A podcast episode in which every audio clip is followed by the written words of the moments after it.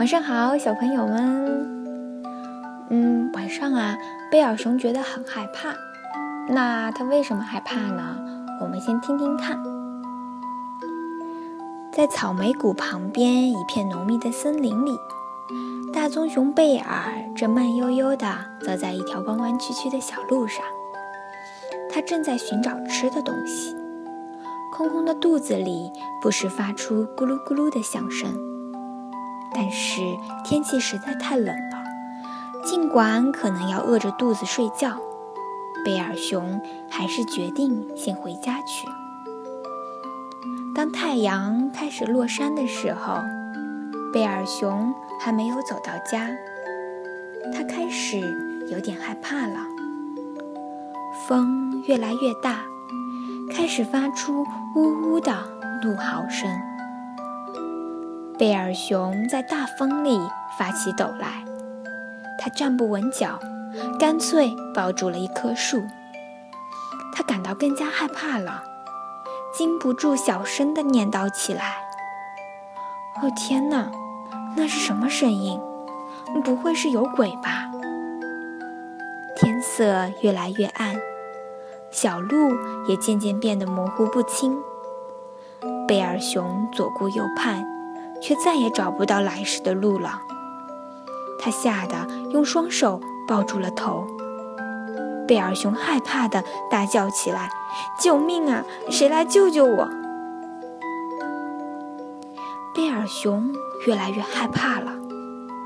而此时，在温暖舒适的洞穴里，一群好朋友们也开始为迟迟不回来的贝尔熊担心起来。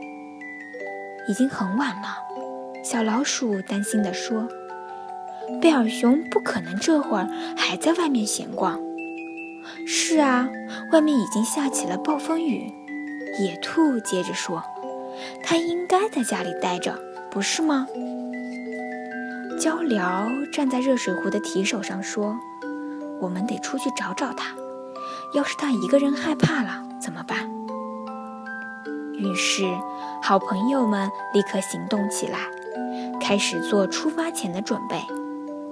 他们找来绳子，将自己一个接着一个的系成一串。一场寻找贝尔熊的救援行动就这样展开了。而这个时候，贝尔熊还被困在森林里，孤零零地等待着。漆黑的森林里，各种奇怪的声音不断的回响。他害怕极了，拼命用爪子捂住耳朵，想逃离这个让他害怕的地方。贝尔熊在暴风雨中发着抖。此时此刻，他多希望身边能有一位朋友呀！可现在，陪伴他的只有恐惧。点亮了一盏手提灯，向朋友们发令：“乌鸦、鹪鹩和猫头鹰，你们负责在天上搜寻，其他的人和我一起在地面上找。”救援队终于出发了，他们一点儿也不害怕风雨交加的坏天气，一个接一个的沿着林间的小路，吃力地向前走去。他们边走边喊：“喂，贝尔熊，你在哪儿？在哪儿啊？”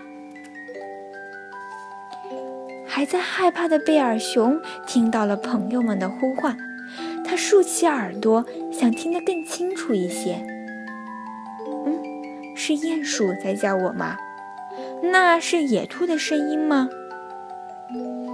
鹪鹩、猫头鹰和乌鸦在空中一起喊了起来：“是贝尔熊，他在那儿！”终于找到贝尔熊了，大家都长长的舒了一口气。